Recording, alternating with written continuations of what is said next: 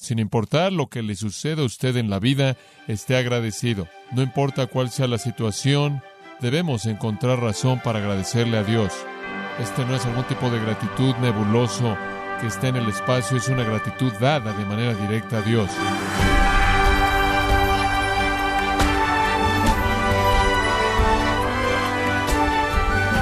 Le saluda su anfitrión Miguel Contreras, dándole la bienvenida a su programa Gracias a vosotros con el pastor John MacArthur. Somos llamados a ser agradecidos con Dios, aun por las pruebas y problemas de la vida. Pero, ¿qué es lo que no debe agradecérsele a Dios? O John MacArthur nos muestra que cuando no somos agradecidos por todo lo que se nos da, actuamos como incrédulos. Parte de la serie La Iglesia impulsada por la Biblia, en gracia a vosotros. Primera de Tesalonicenses 5, 18. Pablo escribe, Dad gracias en todo, porque esta es la voluntad de Dios para con vosotros en Cristo Jesús. Pablo simplemente dice, Dad gracias en todo, de manera muy directa, sin excepción, sin excusa, nada está fuera de esos parámetros, dad gracias en todo. Esa pequeña frase en pantí en el griego significa en conexión con todo lo que ocurre, en conexión con todo en la vida, da gracias, sin importar lo que pueda hacer, con excepciones obvias de pecado personal, él está diciendo, sin importar lo que le suceda a usted en la vida, esté agradecido sin importar qué situación, sin importar qué circunstancia, sin importar qué lucha, vicisitud, prueba, esté agradecido, dé gracias. No importa cuál sea la situación, debemos encontrar razón para agradecerle a Dios. Este no es algún tipo de gratitud nebuloso que está en el espacio, es una gratitud dada de manera directa a Dios. Por cierto, debemos recordar que la gratitud es la esencia de la vida cristiana y la actitud cristiana. Y ser ingrato es la esencia misma del corazón no regenerado. El apóstol Pablo en Romanos capítulo 1 identifica al impío con palabras muy directas. En el versículo 21 él dice, habiendo conocido a Dios, esto es mediante la conciencia y la creación, Dios les fue manifestado visiblemente a ellos y experimentalmente les fue manifiesto a ellos, pero aunque conocieron a Dios mediante la creación y la conciencia, él dice, no le glorificaron como a Dios ni le dieron gracias. Ahí está la condenación en contra del hombre no regenerado. Ahí está la condenación en contra del no cristiano. Él se rehúsa a hacer lo que es básico y eso es agradecerle a Dios por todo. Dios quien creó todo, Dios quien le da vida y aliento, en quien vive y se mueve y tiene su ser, Dios, quien se ha revelado a sí mismo en la conciencia, por lo tanto le ha dado un estándar de lo que está bien y lo que está mal. Dios, quien da toda buena dádiva y todo don perfecto, es el único a quien toda gratitud debe ser dada, y es la característica del hombre no regenerado, no salvo, que no le va a dar gracias a Dios. Él puede, sin significado y de labios para afuera, decir frases como gracias a Dios por eso, o él puede, en algún tipo de actividad semi-religiosa, ofrecer algún tipo de oración de gracias a un Dios que no conoce, pero algo así no califica como gratitud verdadera. Si usted ve a la gente no salva en el mundo, en cierta manera caen en ciertas categorías, en varias categorías, que presentan un marco general, un escenario de su ingratitud. En primer lugar, hay personas que viven la vida pensando que las cosas suceden como el resultado de la suerte. Creen que simplemente una serie de acontecimientos afortunados sobre las cuales nadie tiene control, simplemente resulta pasar de esa manera y si no pasa como debe pasar para ellos, se amargan, se quejan, se enojan, se vuelven hostiles y la vida en cierta manera se vuelve algo amargo. Y aunque puedan tratar de manipular los factores de suerte de la vida, no tienen éxito y entonces no tienen gratitud en absoluto. ¿A quién le van a agradecer?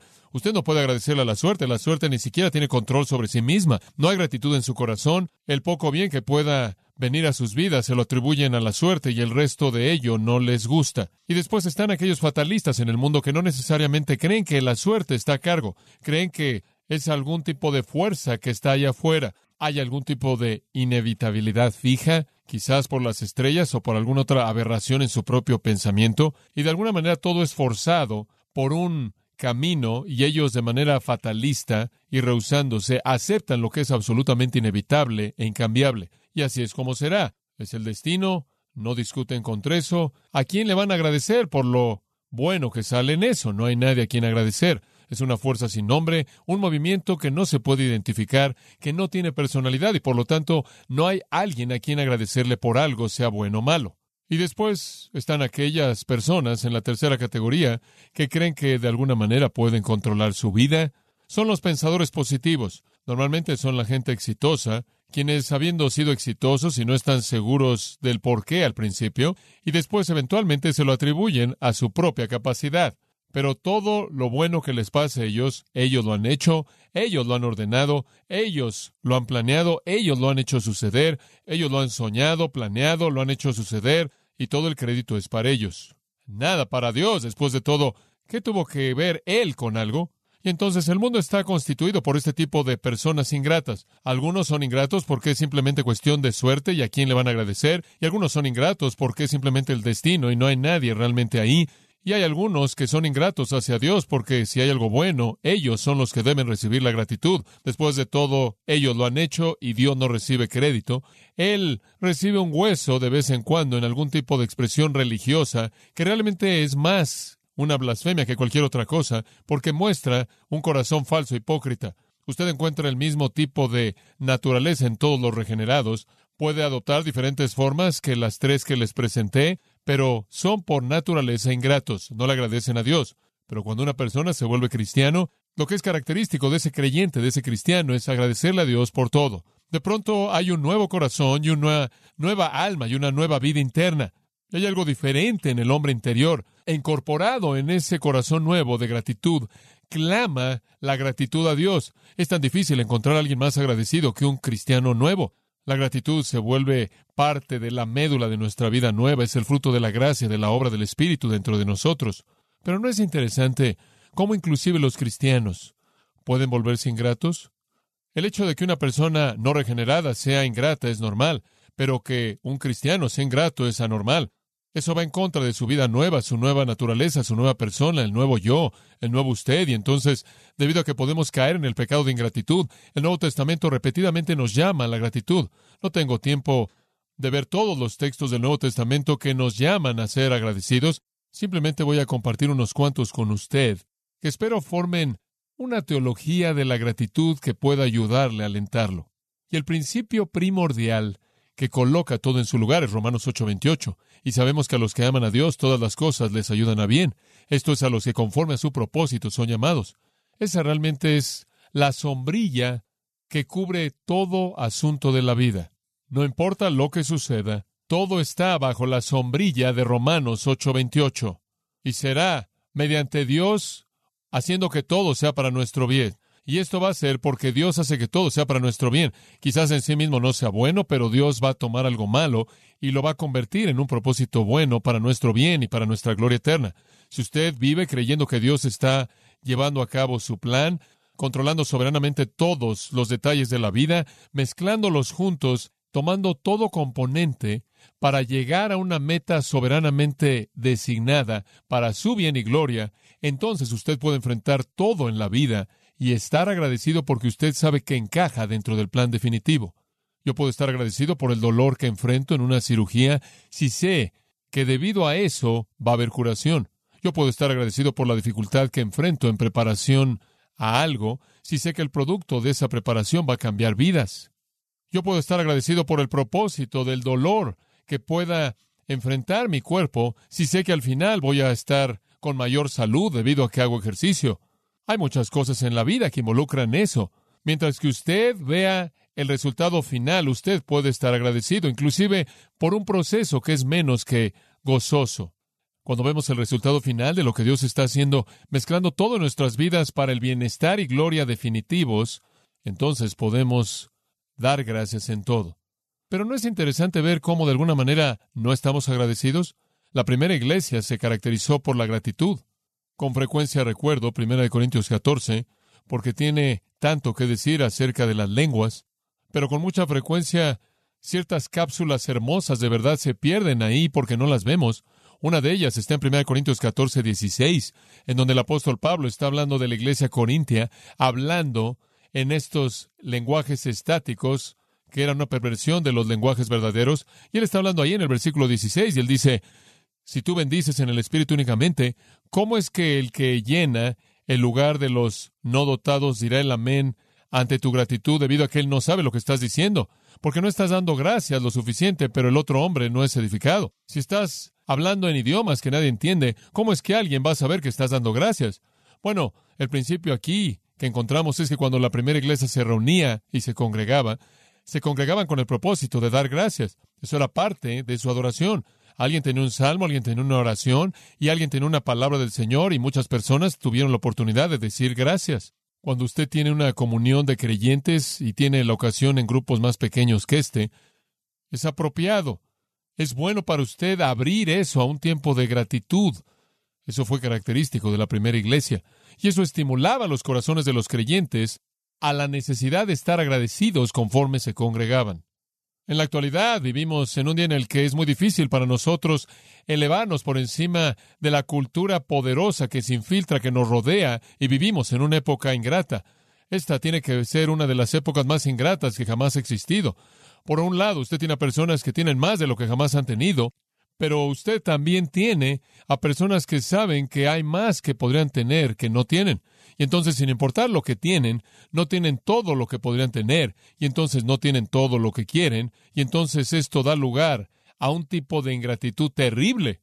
Como consecuencia, el Nuevo Testamento nos manda a estar agradecidos en esta cultura, y necesitamos ser recordados una y otra vez, el pueblo de Dios en particular, para que no caigamos en los patrones de aquellos que nos rodean. Segunda de Corintios 4:15 dice, todas las cosas son para ustedes, para que la gracia que ustedes están esparciendo a más y más personas, puedan causar que haya mayor gratitud, se abunde en acciones de gracias para la gloria de Dios. Lo que él quiere decir ahí es que conforme la gente recibe la gracia de Dios en la salvación, lleva a mayor gratitud. Debe ser normal, debe ser característico, debe ser el patrón de la vida de todo cristiano, que estamos dándole gracias a Dios de manera interminable. En 2 Corintios 9:11, él simplemente está diciendo, habiendo estado enriquecidos con todo, produce gratitud a Dios. No solo usted tiene la salvación, sino que tiene todo. Dios ha derramado todo. Dios le ha dado pan para su alimento. Él va a proveer su semilla para sembrar y va a incrementar la cosecha de su justicia. Y el resultado de todo lo que él está haciendo en su vida debe ser gratitud incesante. En Efesios capítulo 5, el apóstol Pablo, escribiendo al principio del capítulo en el versículo 3, dice, no se menciona inmoralidad o impureza o avaricia entre vosotros. Y él está hablando ahí acerca de obras. Después en el versículo 4 él dice, no debe haber inmundicia ni palabras inmundas, sino más bien gratitud. Y él está hablando ahí de palabras. Él está diciendo cuando abran su boca, nada sucio debe salir de ahí. Lo que debe salir es gratitud. Los cristianos deben ser conocidos por su gratitud, es simplemente constante. Cuando abren su boca, están expresando gratitud a Dios. Allí en el capítulo 5, versículo 18, mismo capítulo, Efesios, versículo 18, escuche esto, él dice, no embraguéis con vino, en lo cual hay disolución, antes bien se llenos del Espíritu. ¿Y qué va a pasar? Hablando entre vosotros con salmos, himnos y cánticos espirituales, cantando y alabando al Señor en vuestros corazones, eso es gozo, regocijándose, oración, la alabanza va a pasar. Después, versículo 20, dando siempre gracias por todo en el nombre de nuestro Señor Jesucristo a Dios Padre un creyente lleno del Espíritu es un creyente normal, es un creyente agradecido, es un creyente gozoso, es un creyente que está orando. Eso es lo que él está diciendo. Si usted está lleno del Espíritu, usted va a estar dando gracias por todo. Simplemente va a salir de usted. Usted debe estar dando gracias debido a su salvación. Usted debe estar dando gracias a Dios porque Él ha derramado para proveer todas las necesidades de su vida espiritual. Y usted va a estar dando gracias y está lleno del Espíritu. Inclusive en tiempos de problemas, Pablo dice, por nada estéis afanosos, sino sean conocidas vuestras peticiones en toda oración y ruego con ¿qué? Acción de gracias. Inclusive en los tiempos de gran ansiedad, en los tiempos de gran temor y preocupación y estrés, usted debe caracterizarse por la gratitud. Colosenses capítulo 2, versículo 6. Por tanto, así como recibisteis a Cristo Jesús el Señor, así andad en él, habiendo estado firmemente arraigados y ahora siendo edificados en Él, establecidos en vuestra fe, así como fuisteis instruidos y mostrando gratitud. ¡Wow! Él dice, ustedes deben hablar de la manera correcta y así es como deben caminar caminando, rebosando de gratitud. Simplemente la gratitud debe estar brotando en usted debido a todo lo que usted tiene en Cristo. Usted debe caracterizarse por una gratitud que rebosa en su vida. Debe decirse de todo cristiano, esa es una persona agradecida. Hombre, qué persona tan agradecida. cada vez que esa persona abre su boca, da gracias a Dios. Rebosa la gratitud en él. Colosenses capítulo 3, versículo 15 dice, y la paz de Cristo gobierne en vuestros corazones, a la cual habéis sido llamados en un cuerpo y estad agradecidos. Versículo 17, y todo lo que hagáis, sea de palabra u obra, hacedlo todo en el nombre del Señor Jesús, dando gracias en todo, absolutamente en todo. En el versículo 2 del capítulo 4, él dice, entreguen su vida a esto, entreguen su vida a orar con una actitud de gratitud, entreguen su vida a ello. Ahora, este es el tercer componente, por cierto, en nuestro texto. Regresa a 1 Tesalonicenses capítulo 5. Este es el tercer componente aquí, en la actitud de las ovejas para con el gran pastor. La primera fue gozo, la segunda fue oración, la tercera es gratitud, versículos 16, 17 y 18. Aquí encontramos la responsabilidad del creyente delante del Señor en términos de su actitud de corazón. Él debe tener un gozo incesante interno, oración incesante continua, gratitud diaria constante. Digo, eso debe caracterizar nuestra vida, debe ser el patrón de nuestra vida. Y por cierto, estos tres mandatos, estad siempre gozosos, orad sin cesar, dad gracias en todo. Estos tres mandatos penetran los rincones más profundos del corazón redimido. Penetran los rincones más profundos del corazón redimido. Dice usted, ¿qué quieres decir con eso? Son el mejor termómetro de la condición espiritual de una persona. ¿Escuchó eso? Son el mejor termómetro de la condición espiritual de una persona. No juzgue su espiritualidad porque asiste a la iglesia, no juzgue su espiritualidad por actividad ministerial, no juzgue su espiritualidad por el hecho de que usted cumple su deber como cristiano, usted da su dinero, se aparece en su estudio bíblico, sea lo que sea. No juzgue su espiritualidad por el hecho de que usted no ha violado a nadie, porque usted no ha robado a nadie, usted no ha asesinado a nadie, usted no ha cometido adulterio, usted no ha cometido fornicación, usted no ha mentido, usted no ha robado en sus impuestos, usted no ha abusado a su esposa, usted no ha abusado de sus hijos. No juzgue su espiritualidad por eso. Vaya más profundo que eso. Hay muchas personas que pueden cumplir con las funciones por fuera de una manera hipócrita. Si usted quiere conocer la realidad de su condición espiritual, si usted quiere saber si está lleno del Espíritu Santo, entonces lo único que necesita hacer es preguntarse, ¿estoy siempre gozoso? ¿Estoy orando constantemente? ¿Y estoy agradecido continuamente? Porque de ahí emana todo. Eso es lo que está saliendo de adentro. Va a llevar a una actitud correcta en todos los deberes que usted hace, en todas las responsabilidades y ministerios. Pero los rincones más profundos del corazón redimido son tocados cuando hay gozo constante, oración constante, gratitud constante. Si usted no es una persona gozosa, que está en oración, agradecida, usted está luchando con la carne. Cuando usted es controlada por el Espíritu, esas cosas caen en su lugar. Después él dice en el versículo 18, porque esta es la voluntad de Dios para con vosotros en Cristo Jesús. Esta es la voluntad de Dios para usted en Cristo Jesús. Por cierto, esto cubre esos tres mandatos, no solo el último. La voluntad de Dios en Cristo Jesús es que usted tenga gozo constante, esté constantemente en oración y tenga gratitud constante. Esa es su voluntad. Ahora, ¿qué es lo que significa cuando dice, esta es la voluntad de Dios para con vosotros en Cristo Jesús? El en Cristo Jesús modifica el vosotros. Ustedes que son cristianos, ustedes que están en Cristo Jesús, para ustedes, esta es la voluntad de Dios. No hay punto en que Dios lo quiera para el mundo. No pueden estar constantemente y verdaderamente gozosos. No pueden estar en una comunión constante con el Señor. Ni siquiera tienen una relación y ciertamente no van a estar agradecidos. Pero para ustedes que están en Cristo Jesús, ustedes que están en el cuerpo de Cristo, ustedes que han sido unidos a Él, esta voluntad de Dios es presentada a usted como un mandato. Dice usted, ¿tengo que producirlo por mí mismo? No. No solo es la voluntad de Dios el desearlo, es la voluntad de Dios el hacerlo. Filipenses 2.13, porque Dios es el que en vosotros produce, así el querer como el hacer, por su buena voluntad, ¿verdad? Entonces, Él lo quiere y Él lo hace suceder por su Espíritu Santo. Esa es la razón por la que digo, si usted está lleno del Espíritu, usted va a hablar en salmos, himnos y cánticos espirituales. ¿Por qué? Eso es regocijo. Y usted le va a ofrecer eso al Señor. ¿Por qué? Eso es oración. Y usted va a estar dándole gracias porque esa es la esencia que fluye del control espiritual interno. Aquellos que son miembros del cuerpo de Cristo entonces deben caracterizarse por el gozo incesante, la oración incesante y la gratitud incesante. Eso es común, eso es normal, eso es rutinario porque nosotros que debemos ser llenos del Espíritu debe ser parte de nuestra vida. Ahora vemos nuestra vida y decimos, ahora espera un momento, me gustaría que eso fuera verdad. Me gustaría que viviera continuamente cantando canciones de alabanza, ofreciendo oración al Señor y agradeciéndole por todo sin importar lo que fuera, pero no siempre lo hago. Bueno, eso es porque usted es pecaminoso y porque la carne todavía está ahí. Pero necesitamos entender eso mejor. ¿Cómo es que vamos a enfrentar eso? ¿Qué es lo que corrompe esos manantiales internos que me lleva a que no esté siempre gozoso en oración y agradecido? ¿Qué corrompe eso? Le voy a dar una lista, siete, siete cosas que corrompen la fuente más profunda del corazón y estorban el gozo, la oración y la gratitud. Número uno es duda. Duda. ¿Qué quieres decir con eso? Digo duda acerca de Dios. Duda acerca de quién es Dios. Usted no está seguro, en primer lugar, de que la palabra de Dios es confiable.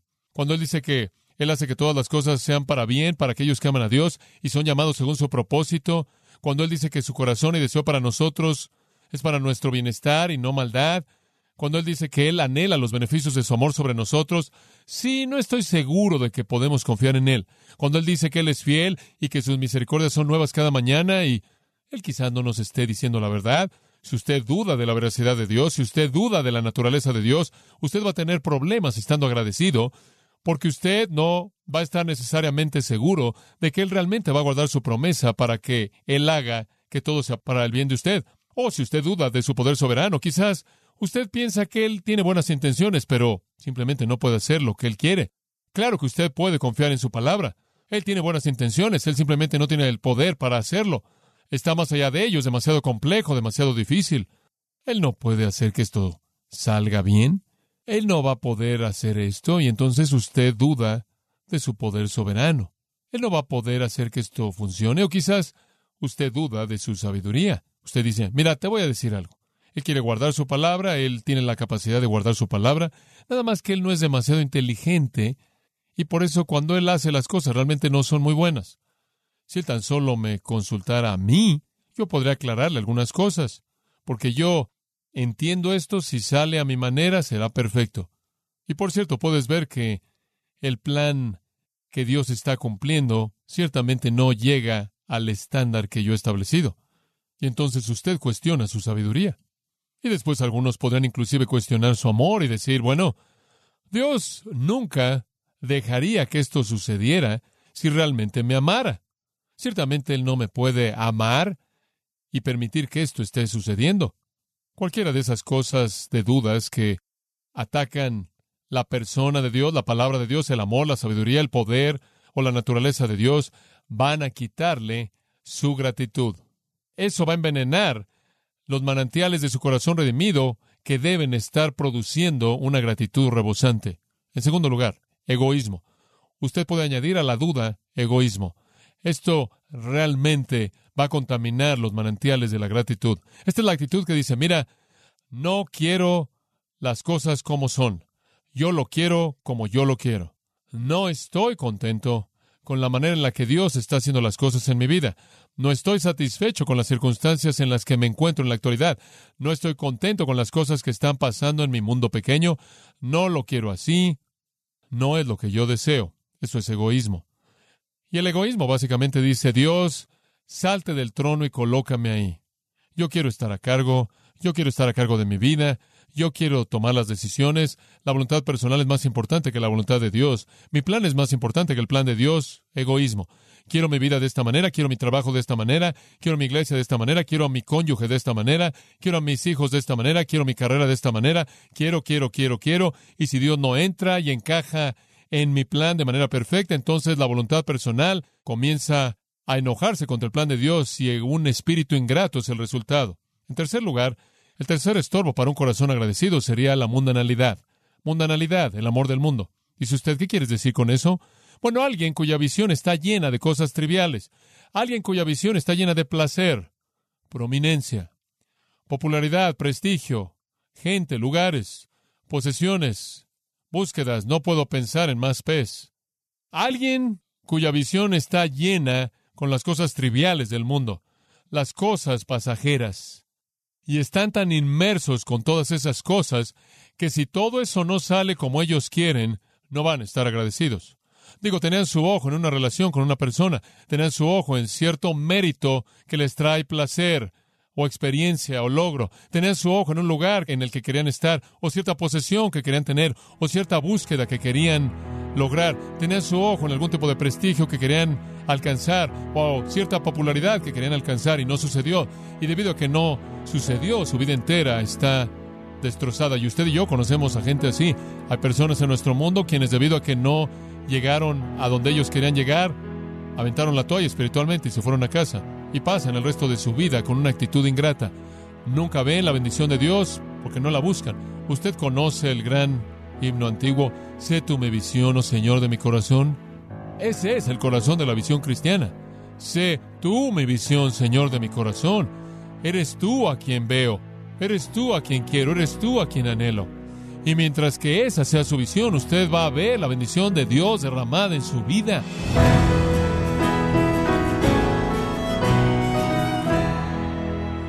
John MacArthur nos mostró que cuando le agradecemos a Dios por todo, significa que entendemos que todo lo que Él hace es para nuestro bien, y no agradecemos a Dios nuestro pecado porque compete a cada uno.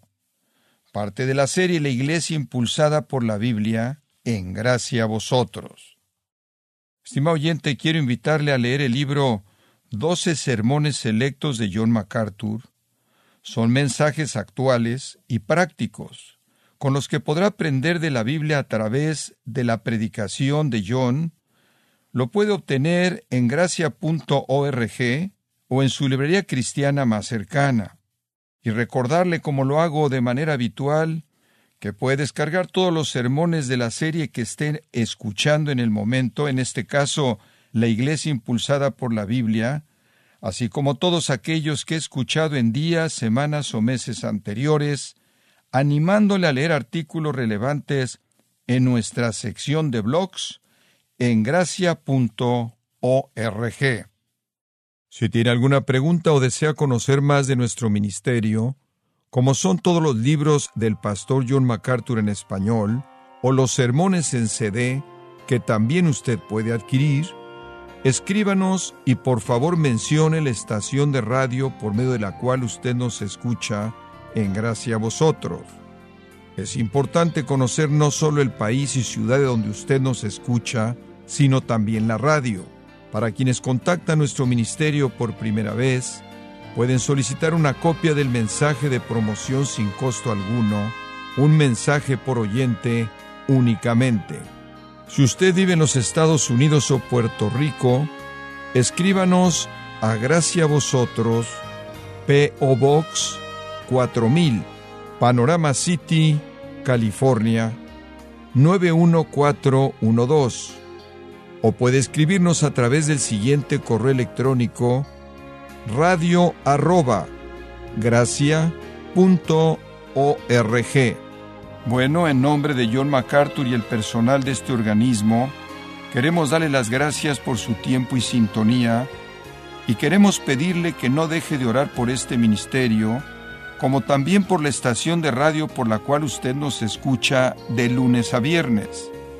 Este es su amigo Miguel Contreras, invitándola a que sintonice nuestra próxima edición para que juntos continuemos desatando la verdad de Dios un versículo a la vez. No se lo pierda, aquí en Gracia a Vosotros.